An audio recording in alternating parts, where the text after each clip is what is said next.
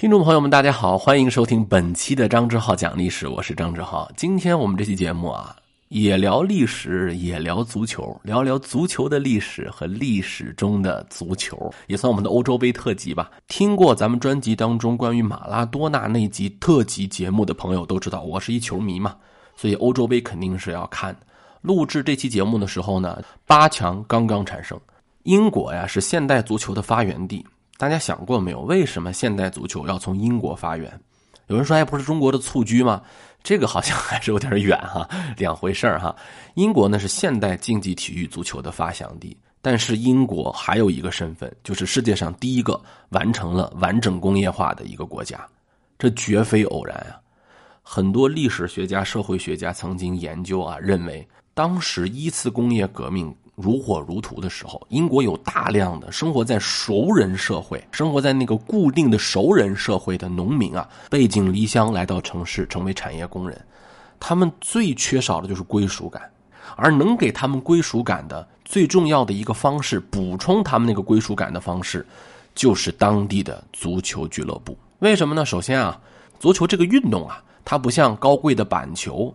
棒球是吧？橄榄球，它就是一个非常简单的普通老百姓就可以玩的运动。英格兰的足球最早就是从曼彻斯特、利物浦这样的最早的一批工业城市兴起的。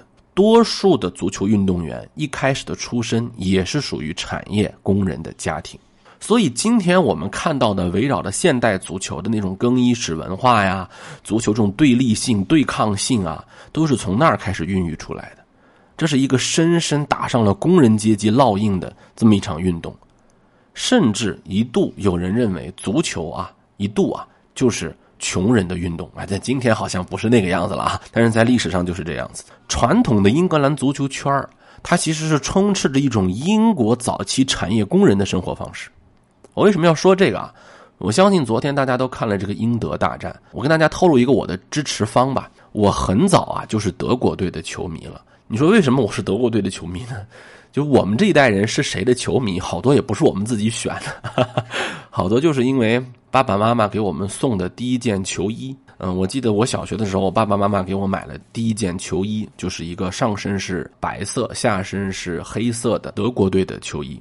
我觉得呀，可能是因为这个上白下黑呢，颜色比较。素雅啊，比起来那种像巴拉圭队的红白剑条，巴西队的上黄下蓝，我们那个年代父母亲可能觉得这样的衣服穿出去是不是太艳了？就给我买了一个白色的德国队的衣服，那就很喜欢了啊，就一直穿着，觉得挺好看。啊那个小孩嘛，他也不懂。我记得我刚开始看世界杯的时候呢，是九八年世界杯，德国队也不是说特别强。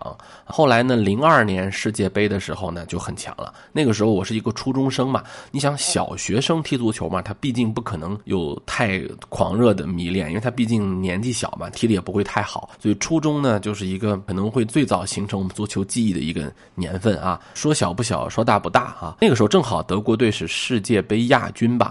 好像是，而且呢，当时出了一个特帅的足球运动员，叫克洛泽，而且这个我记得好像咱们中国队的好多主教练好像是也来自德国，我记得不太清楚了，好像是这样，所以我们最早就是德国队的球迷。但是你知道，我们当德国队球迷的时候，德国队的那个风格不是现在这个风格，传控什么传控是吧？不可能传控的啊，就是向前，而且德国队一般有那种足球的特性。我跟大家聊一聊啊，很多人喜欢曼联，我身边有很多朋友喜欢曼联，为什么呀？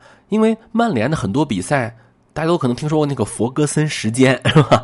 他老是在那个加时赛的时候能翻盘逆转啊。有人说这是弗格森时间，弗格森的那时间特别长什么的，但是你不觉得吗？就那种绝杀是吧？翻盘。对于小男孩来说，那个荷尔蒙是吧？他就分泌的特别的旺盛的时候，你突然绝杀，就特别的吸引大家嘛。所以德国足球也是那种感觉，他总是在那个逆境当中啊，通过点球大战获胜啊啊，在逆境当中啊，就特别特别不顺的时候能够获胜啊啊！我记得我小时候第一次看欧洲杯的时候，那个时候德国大家都不看好他们啊，包括世界杯的时候也不看好他们，但是他们最后表现的都很好。我们那个时候觉得德国队是一个那样的有德意志啊。讲究这个意志品质啊，就那个时候比较强调这个艰苦奋斗哈，讲究意志品质，所以德国呢，对我们小男孩来说就比较喜欢。啊，就是我们那个时候小女孩都喜欢英格兰，因为英格兰有贝克汉姆嘛，是吧？当时英格兰有一个就类似今天 C 罗一样的存在啊。我觉得当年的英格兰队的贝克汉姆的这个明星效益已经超过今天的 C 罗了啊。可能也是因为那个时候足球确实比现在要火热一点，因为今天足球呢可能在正在丧失很多年轻人啊，由于它的时间很长，再加上它的节奏不如现在的游戏啊什么那么快，所以可能正在失去年轻人。那个时候呢没有。游戏啊、短视频啊这些东西，足球特别吸引我们。再加上贝克汉姆长得那么帅啊，引领潮流，所以小闺女们特别喜欢英格兰。但是最近十年来啊，这德国呢好像不是我们原来那个德国了。他踢的是一种就类似于那个遛猴的足球哈，我不知道大家踢过球人可能都知道遛猴嘛，就抢圈嘛是吧？抢来抢去，抢来抢去，控一直控控控控控控到最后快比赛结束了，我敬你，反正你也没时间逆转了，技术特别特别好。德国队本来这次差点就玩线了，那是因为他在小组赛最后一轮的时候啊已经落后了。没有办法了，再赶紧向前，展现出了他那种一直向前的足球这种特点。尤其是我特别喜欢的那个德国队的边后卫叫戈森斯，是来自亚特兰大的一个球员。从那位运动员的身上，我感觉到了一点老德国队的精神啊，就是向前向前，对吧？不是传控，一直传控。但是呢，昨天不行了啊，这就被英格兰所击败了。英格兰原来一直的成绩并不是很好，啊一直扮演这个悲情英雄的角色。尤其是我记得我上大学的时候吧，一零年世界杯门线惨案是吧？兰帕德那球被捞出来了，后来才有了门线技术吧。英国和德国的比赛经常因为门线发生很多故事，所以今天才有了门线技术。那球不管它能不能弹出来，只要整体越过门线，这个裁判的手表上就都会有提示。这也是这两支球队在改变的现代足球。传统的英格兰足球圈啊，它是一种非常典型的工人阶级的生活方式。这种生活方式包括爱吃垃圾食品啊、酗酒啊、闹事儿啊、缺乏理性的思维啊、藐视正规教育，对吧？藐视什么正规的什么战术体系啊？呃，英格兰足球跟这个意大利呀、西班牙呀不太一样，它不太讲究战术。那意大利呢，就是战术大师；西班牙的战术大师。德国呢，本来也不是的啊。不过后来德国呢，像西西班牙学习了，是吧？慢慢成了西班牙化的。德国就是英格兰，它为什么一直足球文化很狂热，英超联赛很火爆？那因为有球迷基础。但是英格兰足球队啊，英格兰国家队怎么就不行？很多人做过这样的调查，就是因为他们不注重技术，从文化上就不注重。有人调查了从1998年到2006年三届世界杯所有英格兰球员，大家都知道，从1998年到2006年几届世界杯大赛当中，英格兰球队的这个。不是很好，是吧？成绩不是特别棒啊。即便有欧文，即便有贝克汉姆，这个都是我非常喜欢的球员。就有人发现啊，从九八年到零六年，这英格兰队所有的三十四名球员的出身，只有百分之十五的球员来自于中产阶级家庭。啊，你要知道，八十年代以后，英国是一个中产阶级占人口多数比例的国家呀，发达国家呀。但是你看，中产阶级的孩子啊，他不踢足球，啊，他玩板球。啊，玩橄榄球，甚至有时候玩斯诺克，也就意味着啊，英国足球的人才构成呢，是把占多数人口的中产阶级给排出去了，而且是把教育水平整体较高的一个群体给排出去了。啊，大家都知道那个意大利足球队里面那个前队长基耶里尼啊，现在也是队长，只不过受伤了嘛，人家是有博士学位的。皮尔洛好像也是学历很高。就是你说踢球跟教育水平有关系吗？那太有关系了。荷兰有一个球员叫克鲁伊夫啊，也是对一个现代足球有战术技术贡献的这么一位大师。他曾经说过，他说足球是需要动脑的。大家想一想，最近几年获得世界大赛优异成绩的，像德国、像西班牙，包括意大利，他们打的是一种什么足球？球队的组织性、科学性。纪律性，德国那个科学性已经科学到小纸条了嘛，对吧？科学到那种用数据分析了嘛，对吧？就这种足球，现在有人说它正在杀死足球的魅力，啊，这个仁者见仁，智者见智。反正我记得我小时候看球，九八年、零二年的时候，那真的是每一支球队有每一支球队的特色，那完全就不一样。那意大利就是那种谁也打不死他，他也很难打死别人，但是就在最后一刻啊，逆风翻盘。或者说他那个反击就是快啊！你看那个时候，意大利拥有这个地球上最好的防守运动员马尔蒂尼，什么卡纳瓦罗、布冯，就防守世界顶级啊！中场进攻呢，虽然说也不是说最好吧，但是也算是一流阵线。锋线呢，就可能星光黯淡一点啊，就即便意大利前锋最好的那几个，像什么英扎吉呀。他也不是说像今天的这些 C 罗啊啊这种类型的球员，像英扎吉被号称是游走在禁区线边缘的男人啊，估计像今天这样的技术的话，英扎吉得气死哈。他经常有时候 那越位啊，就是毫厘之间。包括呃意大利的中场球员，最后能成为大师的，你像这个皮尔洛啊，那也是拖后行后腰，他不是说冲在前面的一个人啊。意大利从来也不是靠那种传控啊，一直攻击你，一直进攻压你，不是。啊，就是我一直守守守守守，是到最后啪一个反击。那荷兰他就不是那样，荷兰就是全攻全守，西班牙就是传控，巴西呢就是艺术小技巧，呃，阿根廷呢就是强调力量啊，这点跟英格兰比较像。你看阿根廷大家都记得马拉多纳，但是大家想想，阿根廷那个时候典型球员的代表人物是像巴蒂斯图塔呀这样的人，像风之子卡尼吉亚这样的人啊，梅西今天的风格完全是跟阿根廷不一样的。对吧？阿根廷不管从马拉多纳，还是卡尼吉亚，还是巴蒂斯图塔啊，包括贝隆，包括甚至特维斯，就他都是强调力量的。他跟巴西的风格是完全能不一样的。今天呢，梅西是一个特别乖乖仔的一个人啊，他的技术非常的纯熟啊，也是足球的里面的大师。但是你看他更像一个在体系内的严格纪律性、战术性踢得特别科学的一个欧洲球员。很多人说梅西属于巴萨嘛，属于西班牙的战术体系嘛啊，那也有一定的道理。英格兰的文化就是要藐视战术啊，就是长传冲吊啊，就是像欧文那样的啪啪啪就是过，过就过，过了就进了，过不了就算了，是吧？有人给英格兰连续几次的国际大赛的进球啊做了一个统计，他发现了一个规律，就这些人对于什么体能分配啊、什么调节节奏的能力特别差啊，他们在进球往往都发生在上半场，而且呢，到了下半场基本上就算是就就非常难难以支持了。所以说，英格兰这样的球队。他不是没有能力，哎，只不过呢，他不太重视战术，啊，所以你看今天呢，有人说英格兰队能战胜德国队，那个激情的足球又回来了，这也有一定的道理。你看今天活跃在足球教练席当中，也不是说没有英格兰的名帅，但是他总量上肯定不如像意大利呀、像西班牙啊这样的名帅多。你看今天我们说这届意大利，大家想想，你像这届欧洲杯当中，意大利这个球队，说实话他发挥的很好，对吧？但是你仔细看一下哈。你就想想这意大利这一届主力的球员，连意大利豪门当中的都不多啊，可能巴拉雷算一个啊，这个切尔西的中场算一个，剩下的就基本上像什么萨索洛的球员、亚特兰大的球员、拉齐奥的球员、那不勒斯的球员，基本都是这种球队。我不是说人家这些球队就不好啊，他肯定不属于欧冠第一梯队吧？他跟拜仁、跟这个利物浦、曼城，他肯定是有一定的差距的嘛。就是我们不能说今天意大利是一个星光闪耀的球队。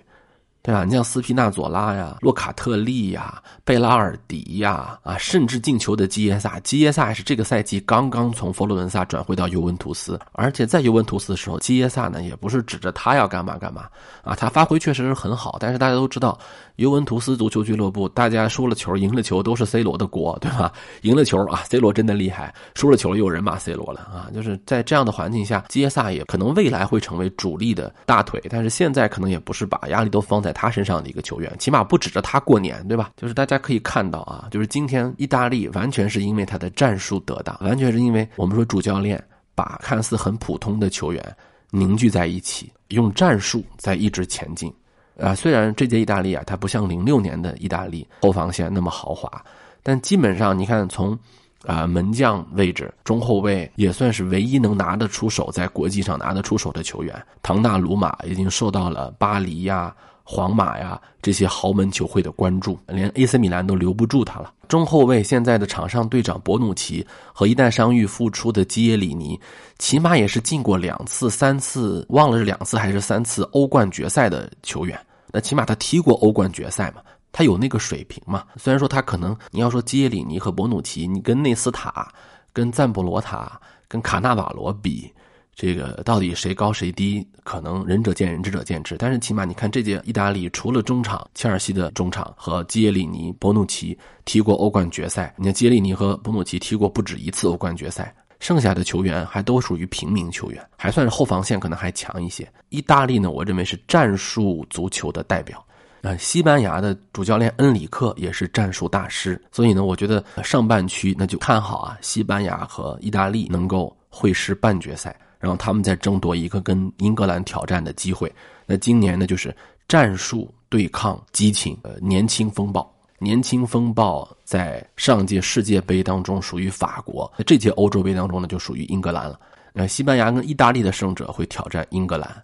但是有人说意大利可能过不了比利时那关，嗯，我还是相信意大利能过了比利时那关的。比利时这个国家呀，它跟足球。特别不搭，就是这个国家特别的中产阶级往上，也特别的发达。这个我听说啊，咱也没有核实过。我听说比利时呢，他们由于太优秀了，好多球员呢都说的不是一种语言啊，就是一个国际纵队的感觉啊。呃，教练员在分配任务的时候都要说多种语言来分配任务啊啊，所以我觉得意大利和比利时之间会有一场鏖战，但最后意大利会艰难胜出。瑞士淘汰法国真的是法国自作，而西班牙淘汰克罗地亚呢，是确实是实力不济。就克罗地亚已经真的是已经坚持到他百分之百的体能了。我们说克罗地亚能挺到那个程度已经很不错了，能拖到加时赛已经很厉害了。西班牙呢，属于人家确实是有实力，自己作一个那个乌龙球吧，自己还能救回来。法国呢，可能就不行了啊。我觉得法国是一种艺术足球了啊，从齐达内开始，对吧？而这次场上的齐达内呢是博格巴。你要让我说的话，就是博格巴和齐达内之间可能还有很大的差距。有人说博格巴很厉害啊，确实博格巴很厉害。嗯，我看博格巴的球看的时间比较长，从曼联出道到尤文图斯，再回到曼联。我们首先说曼联吧，曼联当中博格巴的作用大不大呢？有人说很大，有人说他是一个搅屎棍啊。不管他怎么讲，我认为博格巴没有在曼联获得更高的提升。他最高光的时候，可能还是在尤文图斯啊。但是请注意啊，博格巴在尤文图斯的时候是几乎没有任何压力的踢球的，就他不是核心。博格巴在曼联的时候，可能是想把他当成核心去踢，就像法国队一样，对吧？你能不能担当核心这样的责任啊？而不是在最后一刻玩火，让人家围抢打反击，最后拖入加时赛。尤文图斯他踢得很好，原因是因为尤文图斯的中场配置是什么配置？对吧？要组织不需要你组织。有皮尔洛要前插，不需要你前插；有比达尔要干苦活累活，也不需要你干。有马尔基肖，呃，小马哥加比达尔，巅峰时期的比达尔，铲球跑动都极快的比达尔和控球艺术大师皮尔洛，三个老将掌控中场，你博格巴随便发挥，你丢了球有人给你抢，传球也不需要你多看，你只需要纵情的发挥你的技术，纵情的发挥你的脚下就可以了。这又是博格巴的特点。啊，博格巴的特点就是他脚下技术出众，灵感也有，啊？这是一个非常有灵性的球员，所以他在尤文图斯就踢得很好。尤文图斯他就是一个本身就是一个玩战术的球队啊，活意大利是吧？意甲联赛当中就是这种讲究战术、讲究防守的球队，他才能够不管是五冠王时期的国际米兰，还是长达九个赛季的冠军的尤文图斯啊，全都是因为防守特别强，所以他才能够夺冠的。意大利他就是这么个战术，而法国不是啊，法国可不是这么踢球的啊。所以说这个法国的淘汰，我觉得西班牙和克罗地亚那场球，我们就可以看得出来。就是可以纵情的挥霍，被扳平了也不着急，那就是实力在那摆着。克罗地亚几乎就没有太多能够进攻的机会，你单靠雷比奇，你单靠小大师啊，那不行。他如果要是不碰到西班牙，可能还能再进一步啊。碰到西班牙真的是没有办法。所以西班牙和意大利之间，我更理性上啊更看好西班牙。啊，从感性上呢，我更喜欢意大利啊，因为我是这个看意甲比较多啊，我特别喜欢意大利阵中的有一个球员叫这个基耶萨，这次呢他踢不了主力，我觉得可能他的时代还没有到来，还得再等一等啊。他让我想起了这个卡穆拉内西啊，原来特别喜欢的一个意大利的球员叫卡穆拉内西，所以不管是西班牙意大利吧，他们可能我认为冠军会在他们俩之间。英格兰啊，到了决赛也就那样了。就是英格兰还真的是可能还要再忍一忍，当然欢迎打脸啊！这个预测的真谛就在于打脸。人类对于足球的喜爱，是源于他的精神内核的。人类在很漫长的自身发展过程当中，狩猎是持续了上百万年。你从那个猿猴开始，对吧？一直就是狩猎为根本，所以狩猎的基因从根本上是塑造了我们整个人的身体和心智和社会结构的，不是农业。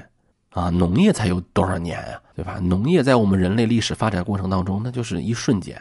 狩猎时代时间太长了，我们整个这个身体带心智都是配合狩猎的。猎杀呀，对于我们来说，对于我们人类这个物种来说，那就跟吃饭、睡觉、繁殖一样，是我们的最底层的生理本能。但是进入了农耕时代之后呢，人类就把能抓来的食物给圈养起来了，而且播种特定的谷物，以此获得更加稳定的回报，甚至后来更加更丰厚的回报。无可厚非，农耕给人类带来了更加稳定的食物源，但是带来了一个问题，那就是从进化的尺度上来看啊，农耕时代来的太突然了。太快了，这个技术爆炸嘛，叫就我们体内的这个猎人基因啊，它不适应这个农民的新身份，狩猎当中那种紧张、刺激、风险，这种猎杀的快感，我们不可能一下就假装不存在了，对吧？它使得狩猎的本能它会不断的膨胀，无法抑制。解决的办法就是有个方式来替代狩猎，这种替代狩猎的方式就叫做竞技体育。换句话说，狩猎是竞技体育的根源之一。你在想，所有的竞技体育当中，哪一种竞技体育最像狩猎？你自己想嘛，那么多篮球、足球，这是球类运动，还有田径啊，还有这个什么啊赛马，反正各种各样的都有。整个加起来，跟我们远古人类狩猎最贴近的就是足球。奥运会创始人这个顾拜旦曾经说过：“比赛的精髓是重在参与嘛，只要你来参与比赛就是好的，对吧？输赢在其次。假如你要这么想。”你就可把顾拜旦的话给理解歪了。顾拜旦所说的“重在参与”指的是参与一场角逐，也就是抱着必胜的决心去参与争夺胜利的过程，而不是说参与锻炼身体。你不是不能输啊，而是在倒下之前必须要拼尽最后一把力气，争取战胜对手的一切机会。这几乎是所有竞技体育的最原始主张。在足球领域，对胜利的渴望被放大到了极致。还有就是，我们不知道最近大家注意到没有，那个彩虹的队长袖标、彩虹的灯，对于 LGBT 群体的一个支持啊，真的是非常的给他们点赞啊！因为我们知道足球是一个榜样力量的，很多球星都是我们的榜样。比如说我非常喜欢的这个 C 罗啊，非常自律的 C 罗啊，战斗到最后一刻的莫德里奇啊，等等等等。包括昨天德国跟英格兰的比赛都带了那个彩虹色的袖标，那就是对 LGBT 群体的支持。我告诉你，今天还有很多我们的国人。对 LGBT 群体充满了一种歧视，我想让大家看一看，什么是正常的三观啊！我也跟他们一样支持 LGBT 群体的平权。总体来说啊，两个点，一个是狩猎时期我们的基因渴望，一个是工业革命之后平民运动的特色，这两个东西结合在一起，就有了我们今天对于职业足球的狂热。比赛仍在继续，我们拭目以待欧洲杯的精彩。是这个夏天，足球给每个人的。